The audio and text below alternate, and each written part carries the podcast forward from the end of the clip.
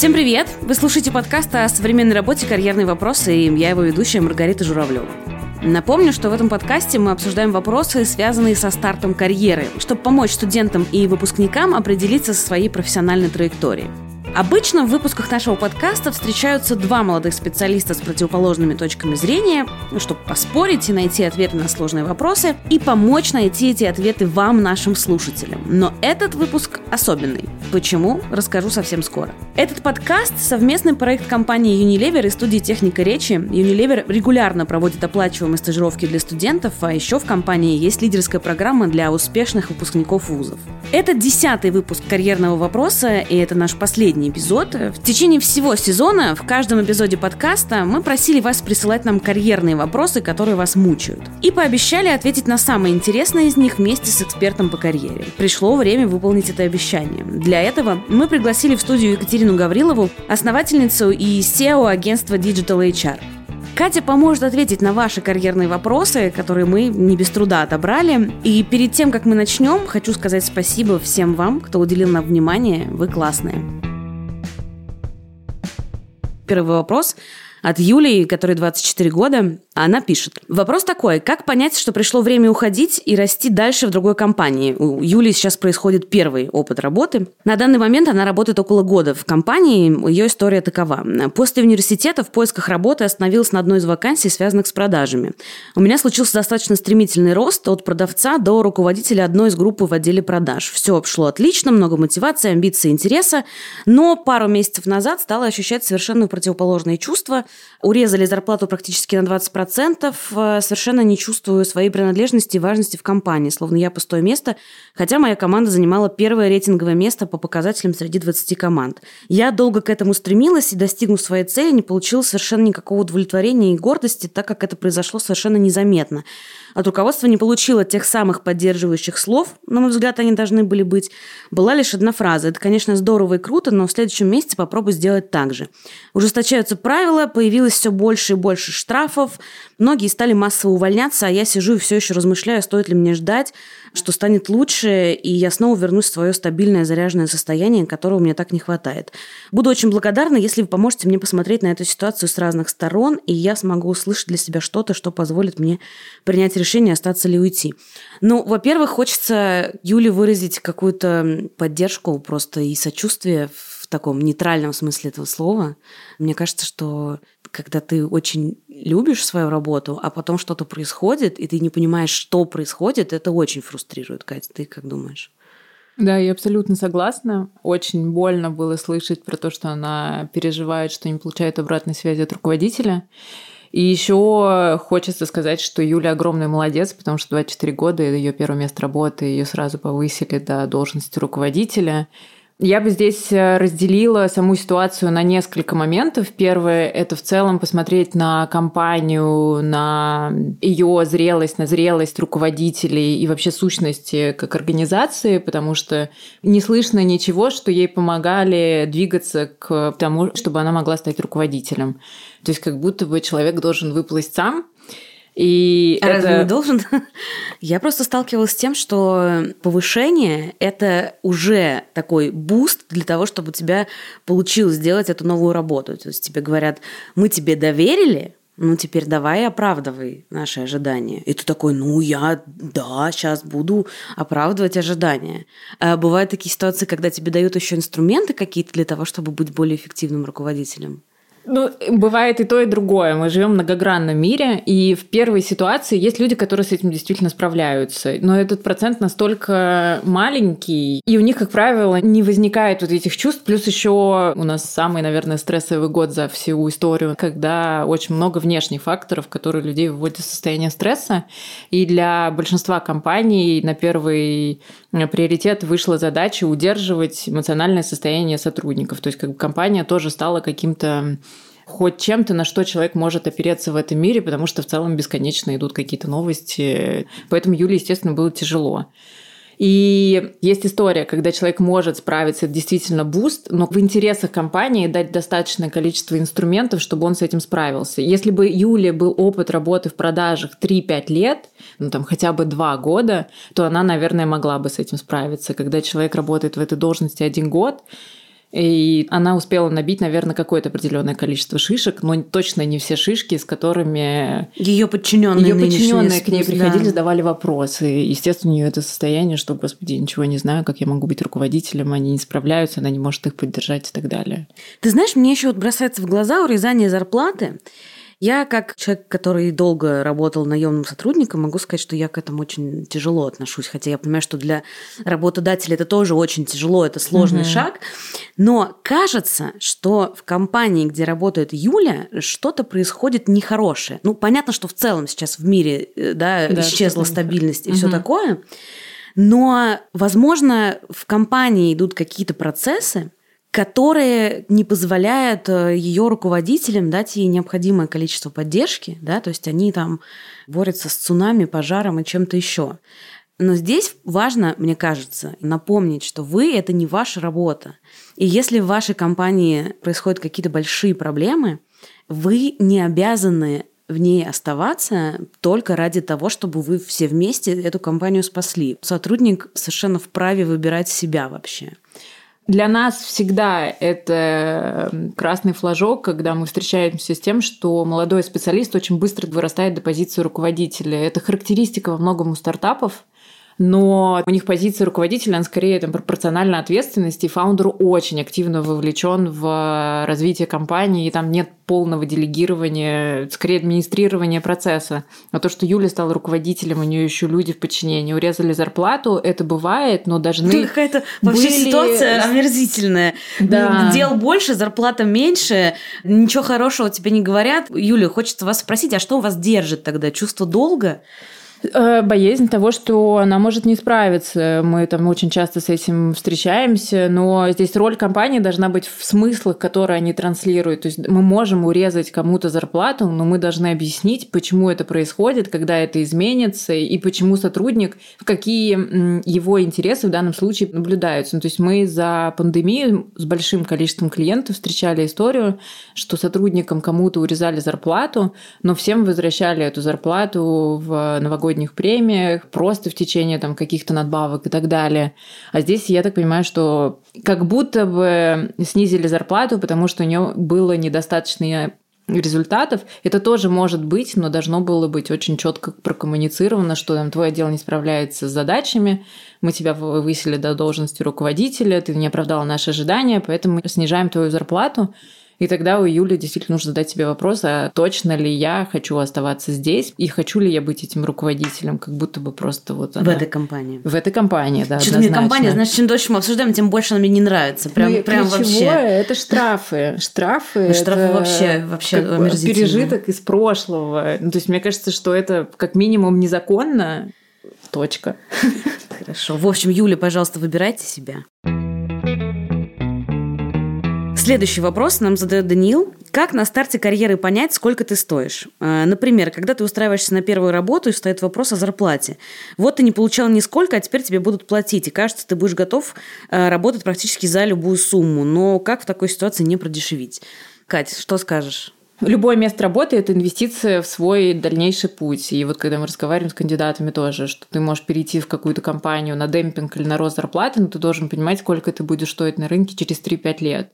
Можно начать свою карьеру, в которой не будут развиваться hard skills, например, Самое, наверное, частое среди студентов это работа ассистентом, хотя на самом деле из ассистентов очень много крутых потом вырастает специалистов везде. Например, продавцы-консультанты – это очень частая работа для студента. Дальше работа в кафе. И здесь рост зарплаты может быть выше, чем если, например, пойти начинающим разработчикам в какую-то компанию, в тот же самый Яндекс, например, в зависимости от уровня, который у тебя есть сейчас. Но при этом через 2-3 года ты во втором сценарии будешь стоить дороже, чем при первом сценарии. То есть есть э, деньги сегодня, есть деньги завтра. И каждый карьерный ход, он должен быть именно простроен именно таким образом. И зачастую крупные компании, они платят молодым специалистам, стажерам меньше, чем какие-то менее известные бренды, и они молодым специалистам готовы платить больше. Но здесь тоже нужно обязательно оценивать перспективность компании. Угу. И второе – это смотреть на какие-то исследования в рынке, я ориентируюсь по IT и по digital 'у, По IT мне нравятся исследования, которые делает Хабр Карьера. Они похожи на правду для начинающих специалистов. И здорово, что сейчас как-то стирается региональная граница в России. То есть неважно, где ты работаешь, ты можешь работать удаленно, будучи молодым специалистом, получая зарплату такую же практически, как ребята получают в Москве. Мне кажется, что еще один способ – это у друзей и знакомых поспрашивать, которые находятся на похожем профессиональном этапе, а вообще вот X рублей это нормально, или это очень много, и надо скорее соглашаться, или это очень мало, и вообще это издевательство.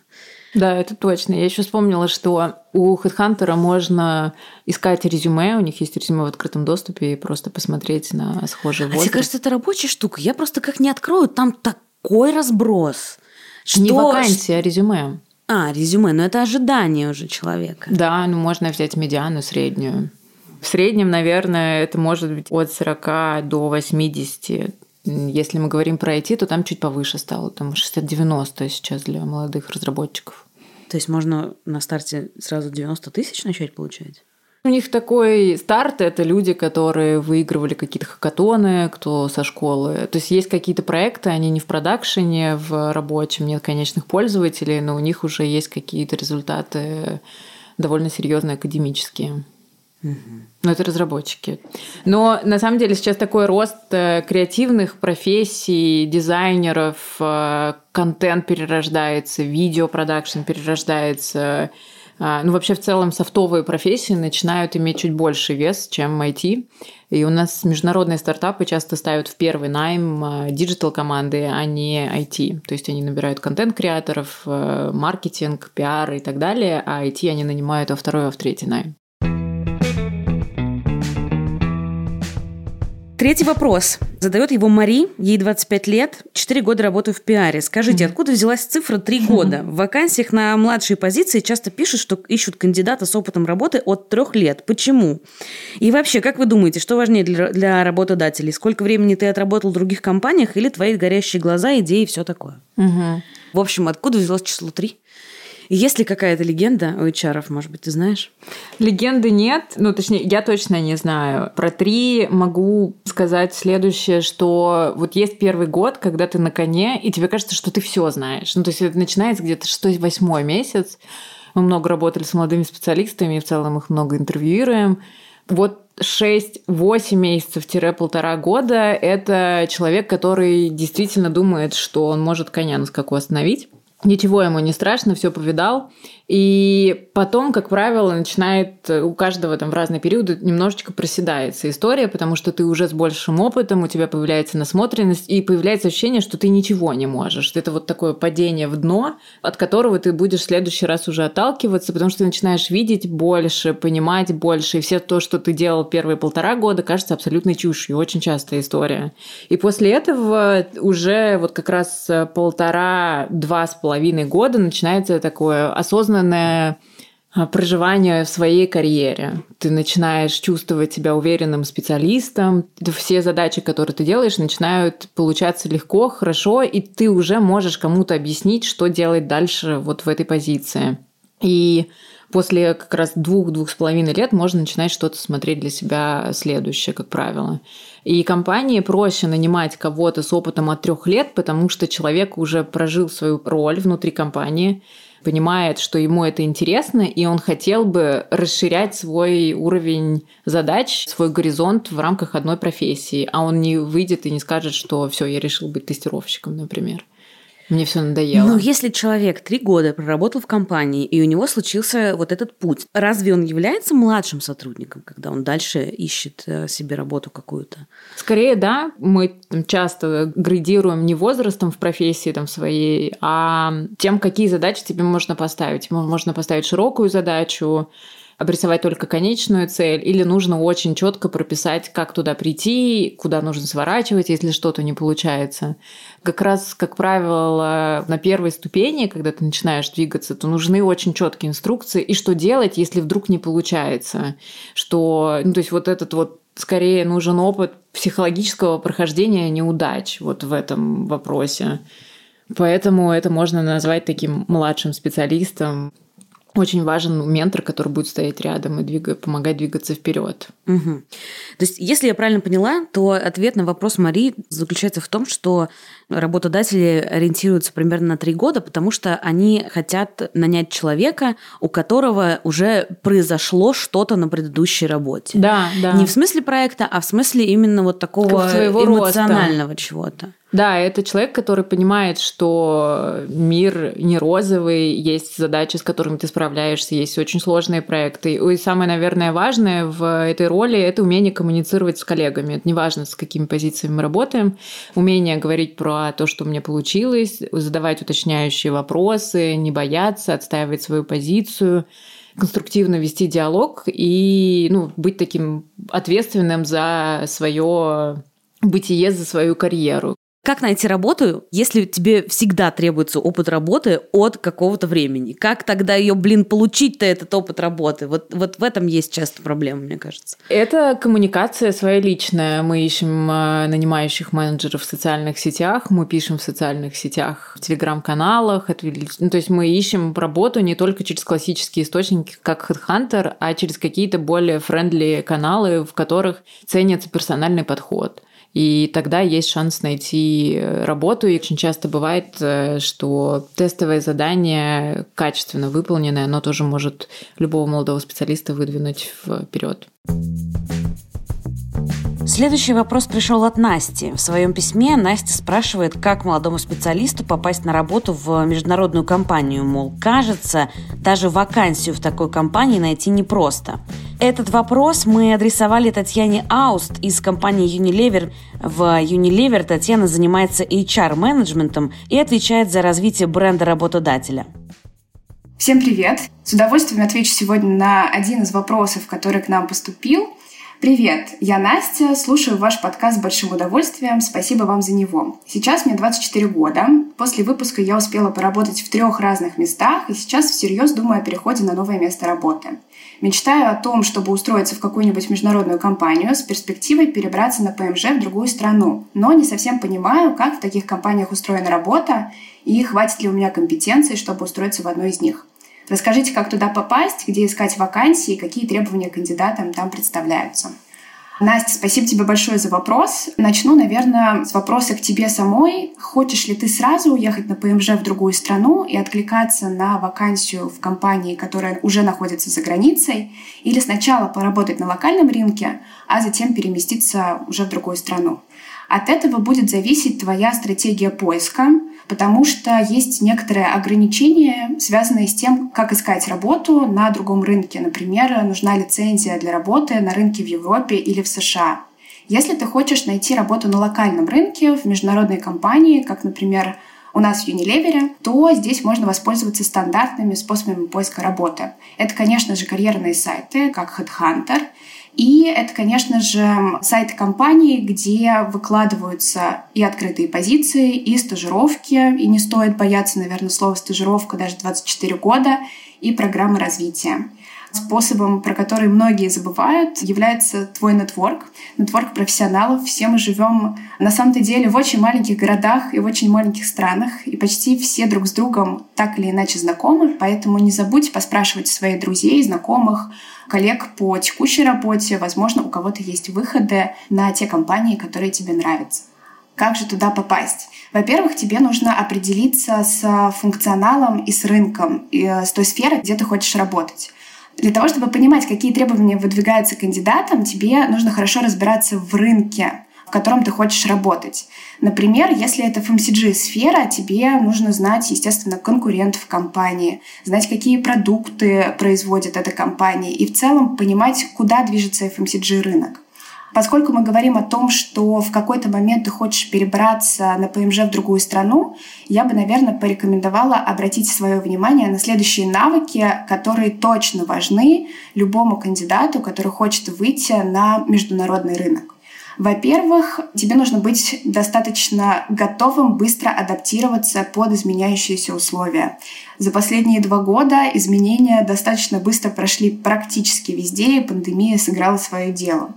Конечно же, важным навыком является знание английского языка. Ну и последний навык — это такой хеликоптер view. Это более широкий взгляд на процессы, которые строятся в компании. Опять же, общаясь с другими коллегами, с другими странами, с другими маркетами или с коллегами из совершенно разных других компаний, у тебя появляется возможность более гибко подойти к организации своей работы и, что мы называем, челленджить статус-кво, да, выходить из тех привычных процессов и привычных способов работы, которые ты уже давно использовала. Возможно, они будут совершенно другими и необычными первое время для тебя, но намного более правильными в конечном результате.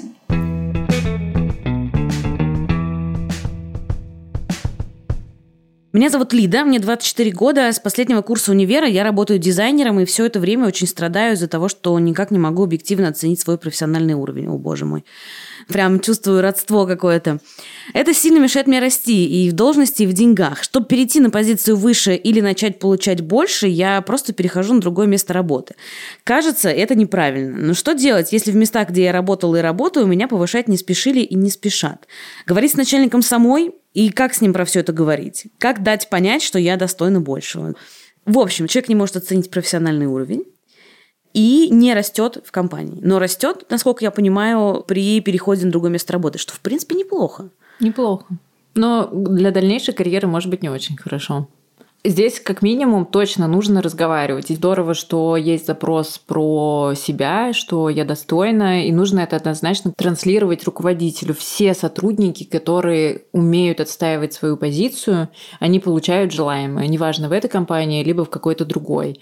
И самое сложное, и одна из самых частых причин, почему заказчики наши могут не взять кандидата, они дают обратную связь, мы не знаем, чего он на самом деле хочет, и он сам не определился. И умение отталкиваться от того, чего я на самом деле хочу, и признавать свои результаты, свои победы, что я к 24 годам уже обладаю каким-то опытом работы, наверное, процентов 40, может быть, всех кандидатов 24 года каким-то целенаправленным опытом в своей сфере, это очень хороший результат. Второе, что может придать этой уверенности именно профессиональной, это как раз профессиональное комьюнити, сообщество.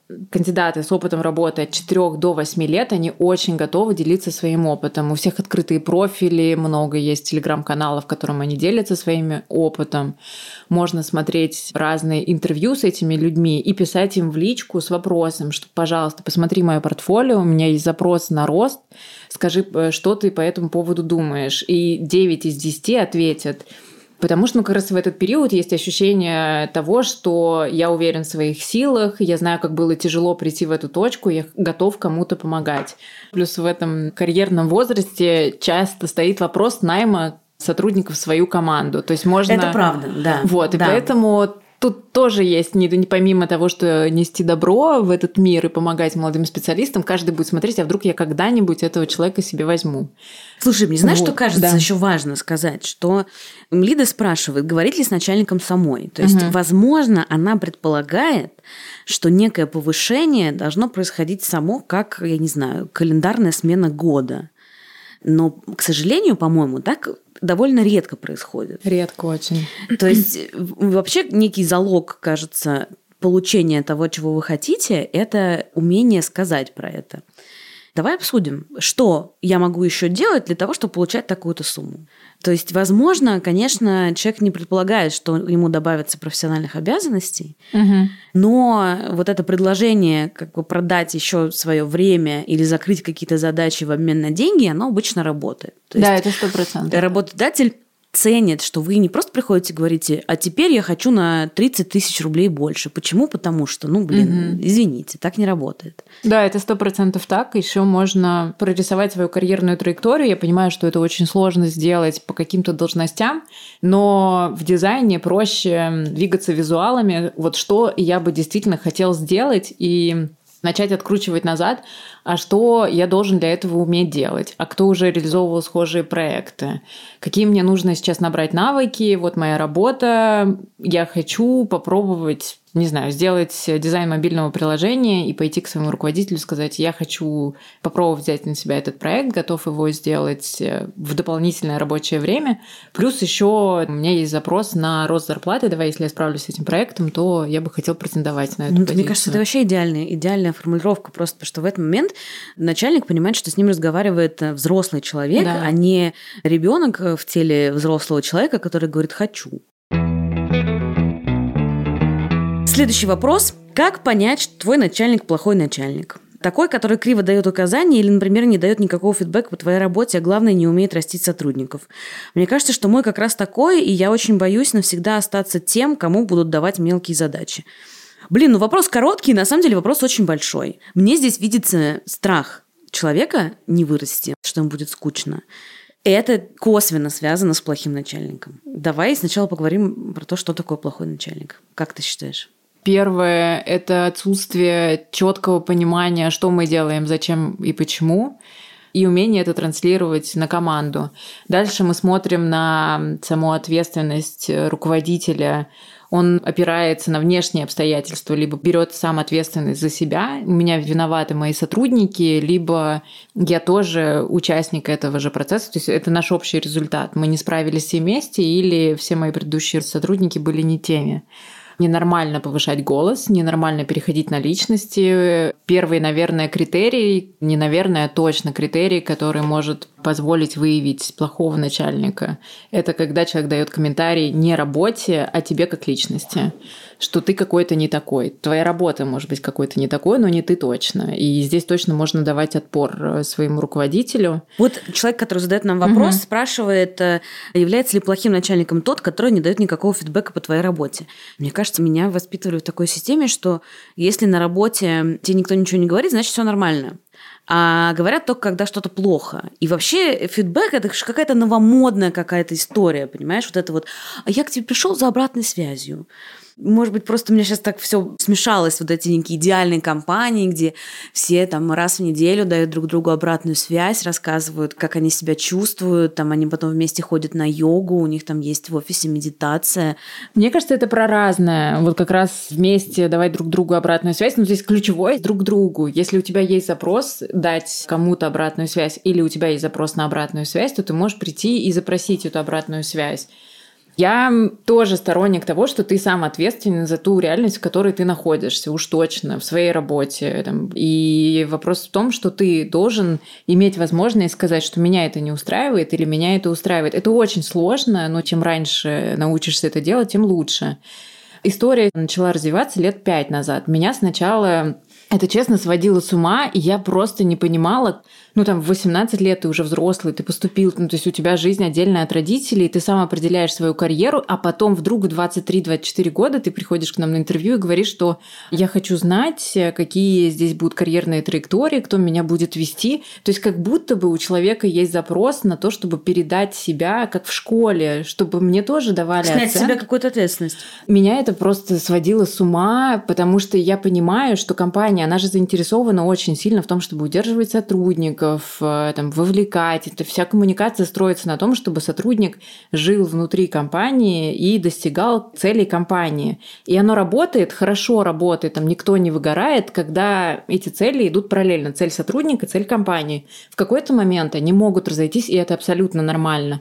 Но у человека тоже должны быть всегда свои цели. Это неплохо, чтобы был запрос на фидбэк. Но когда это единственное, что есть на запрос на фидбэк, я не уверен, я вырасту, там будут э, недостаточно большие задач, но главное в этот момент знать, а какие задачи я хочу решать. Если я этого не знаю, то компания точно этого не знает. И она мне будет давать те задачи, которые мне нужны для того, чтобы компания достигала своих результатов, но я могу идти вообще в другую сторону от своего предназначения.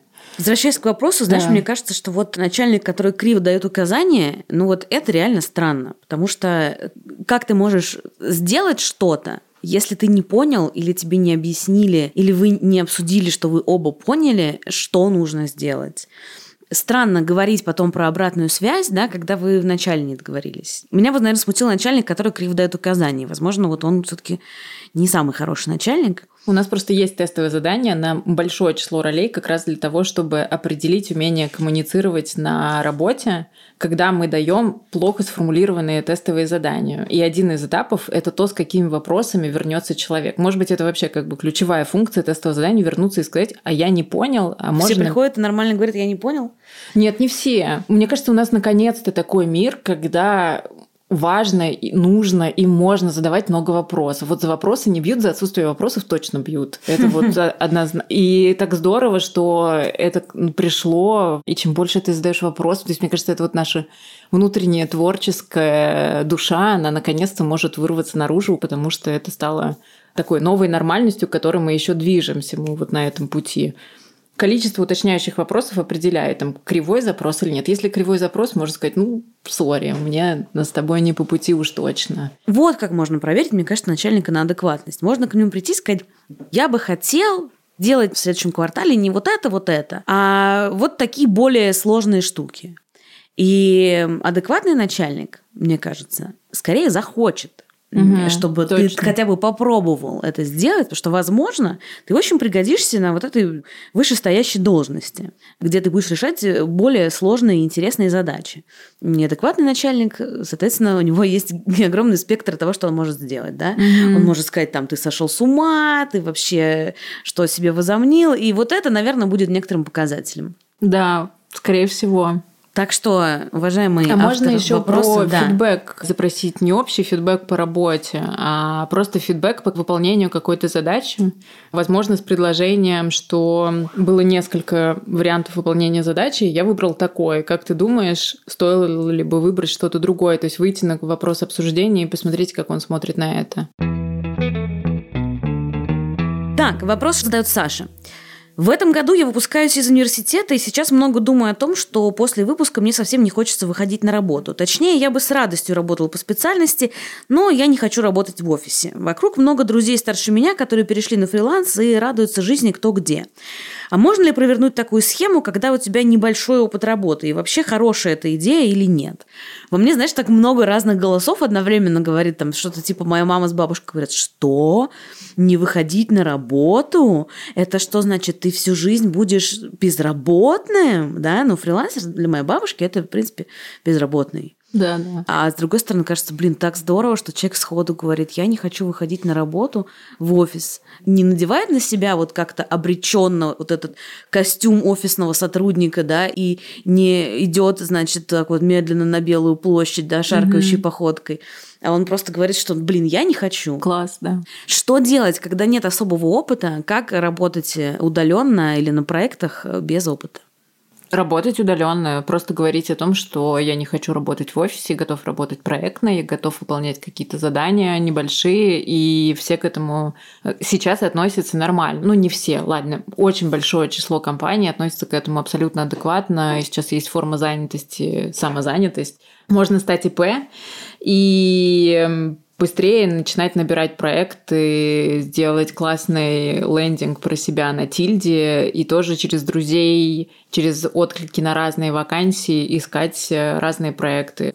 Точно стоит попробовать. Может быть, в какой-то момент будет ощущение, что остановился какой-то рост, в этот момент можно начать выходить в офис.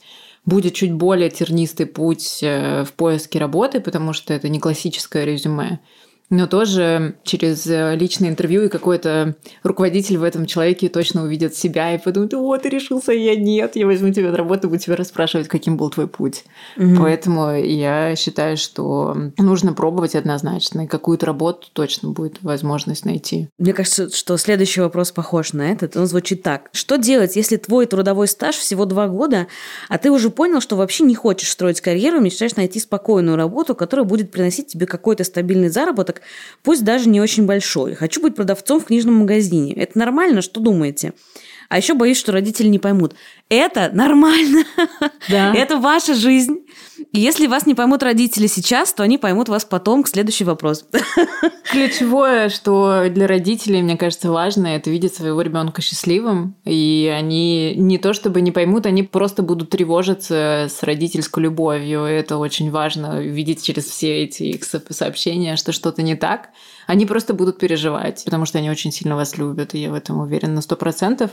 А попробовать точно стоит. Может быть, э, человек, не оставивший свое имя, станет супер крутым блогером про книги, будет об этом писать или просто будет получать жизнь в свое удовольствие. Ну, то есть не попробовать гораздо страшнее, чем попробовать. Я согласна. Но я хочу сказать, что я просто восхищаюсь этими людьми, которые говорят, я не хочу строить карьеру, я да. хочу просто работать на просто работе. Потому что я бы хотела так, но у меня не получается.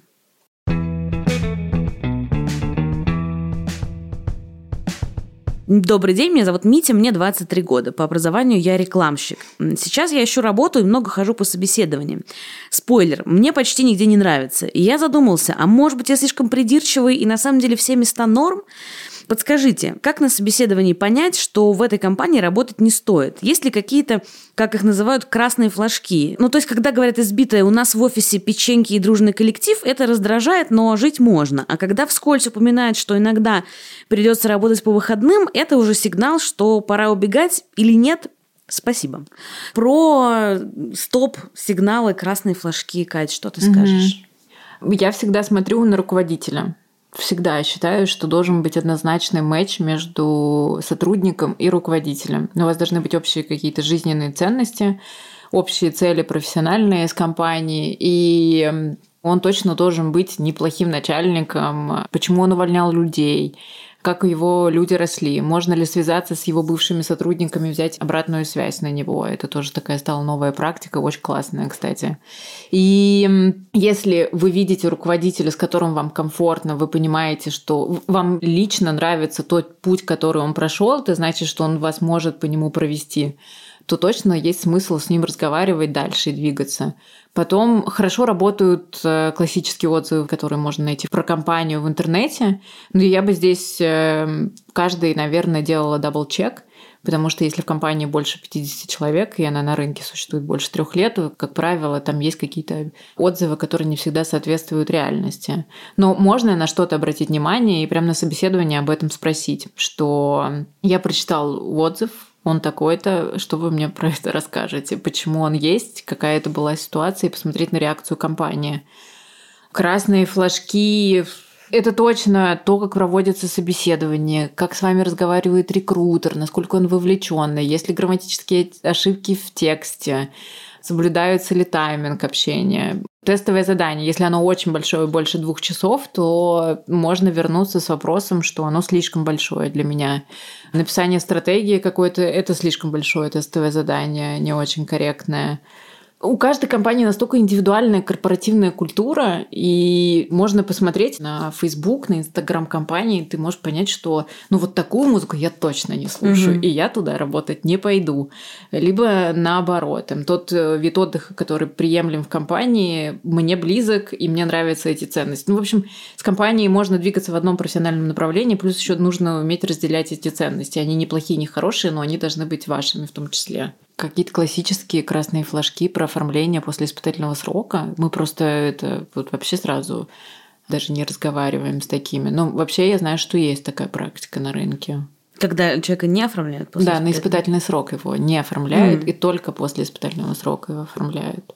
Ты имеешь в виду, что он не должен быть как бы на словах оформлен? То есть да, он, он должен да. быть подтвержден чем-то? Да, да, однозначно нужно подписать какие-то бумаги с компанией, чтобы у компании было какое-то основание оплачивать работу. Если человеку, например, предлагают э, поработать там месяц, два или три по договору, и это представляется как испытательный срок, это окей? ГПХ, да, гражданско-правовой договор, он для компании несет практически такие же риски, и налогооблагаемая база такая же как при трудоустройстве по ТК. И в крупных международных компаниях часто так делают, когда действительно есть риск того, что, особенно с молодыми специалистами, что они не пройдут испытательный срок, и потом оформляются в штат по угу. трудовой книжке уже.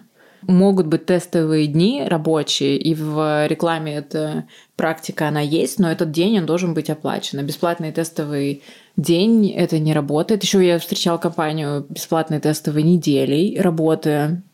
Очень э, интересный опыт. Они там, не могут давно себе найти человека. Интересно, почему. Хм. Но люди при этом соглашаются выйти на эти бесплатные тестовые недели. А еще красный флажок, если про своих бывших сотрудников на звонке говорят очень плохо. Как и про любых бывших. Значит, да, это точно. Значит, ты точно будешь следующим. Да, следующим бывшим. Катя, спасибо тебе большое. Спасибо. Э, вам. Может быть, ты хочешь еще что-нибудь сказать напутственное молодым специалистам нынешним? Действительно, мне кажется, за последние полтора года все так изменилось. Угу. Из хорошего действительно многие компании сейчас смогут нанимать удаленно и приходить в офис не обязательно. Но мы все люди социальные, и мы учимся при взаимодействии друг с другом. И уже доказано, что наша креативность, она снизилась, количество инновационных проектов, оно тоже снижается, когда мы находимся на удаленке. Это происходит, но нужно время на это перестроиться. И большая часть компаний снизила объем а, позиций для начинающих специалистов, потому что им сложнее всего начать работать удаленно удаленно. Поэтому нужно адаптироваться. Мы уже там однозначно не вернемся в старый мир, и э, пандемия, она все равно продолжает присутствовать в наших мирах. И чем больше будет реализовано своих проектов, чем раньше это будет начинать происходить, тем э, конкурентнее вы будете на рынке труда, и можно пробовать начинать эм, с каких-то не очень известных компаний, с работы на 3-4 часа, параллельно учась в университете, для того, чтобы был хоть какой-то опыт работы удаленный, и чтобы вы могли уже выглядеть более интересными на рынке труда. Потому что уже обсуждается как минимум в IT, что же мы будем делать через 2-3 года, потому что сейчас очень мало джунов, которые берутся и могут э, дорасти до позиции медла но пока сдвига в сторону того, чтобы нанимать джуниоров, не так много. Но в профессиях софтовых это пока присутствует. И есть шанс развивать свое портфолио, свои социальные сети, делать свои проекты. И это может очень большую сыграть роль в будущем своем. Плюс э, вопрос, который мы сегодня тоже обсуждали, это про умение отстаивать свою позицию, задавать много вопросов, э, отслеживать свои карьерные траектории. Правда, это тот мир, когда для старичков он очень неудобный, потому типа что... Тобой. Да, он очень неудобный, потому что приходят и задают такие вопросы в лоб, когда ты думаешь, как ну, я в твоем возрасте таких вещей да, даже не я думала. просто, я просто брала вот этот документ и нес его туда, куда мне сказали. С одной стороны, да, но с другой стороны, есть уже большое число работодателей, которые к этому привыкли и начинают видеть во всем в этом много плюсов. И если не вы будете задавать эти вопросы, то кто-то из ваших сверстников будет задавать, и они пойдут далеко вперед. Поэтому дайте возможность говорить людям вокруг о себе, о своих желаниях, чего вы хотите, и э, спрашивайте специалистов в рынке, чего вы можете достичь, чтобы получать какую-то поддержку профессиональную своей уверенности. Обо всем можно договариваться. Главное просто разговаривать. Да, это точно. И подтверждать это все делами. Помимо разговоров можно подтверждать делами. Вот если я хочу двигаться в какую-то сферу, там, я хочу развиваться в IT или в digital 'е, мы говорим, класс, а что ты для этого делаешь сам дома? Что ты читаешь, что ты исследуешь? Нет, чего, я просто вот работу ищу такую. То есть, конечно, нужно знать, что следующим придет на собеседование человек, который начал проходить какие-то курсы, он что-то читает и уже подтверждает э, свое желание своими личными действиями, а не то, что тебя кто-то заставил это делать. И это вот как раз выбор, конечно, будет в сторону вторых.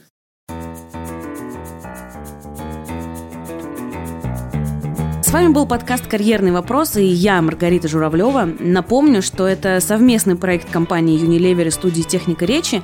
Подпишитесь на наш подкаст на той платформе, на которой вы его слушаете, а еще, пожалуйста, поставьте нам оценку и напишите комментарий. Это поможет найти нас другим слушателям. Над этим подкастом вместе со мной работали редактор Анна Чесова, продюсеры Анна Коваленко и Алексей Юртаев, а также саунд-дизайнер Виктор Давыдов. До новых встреч!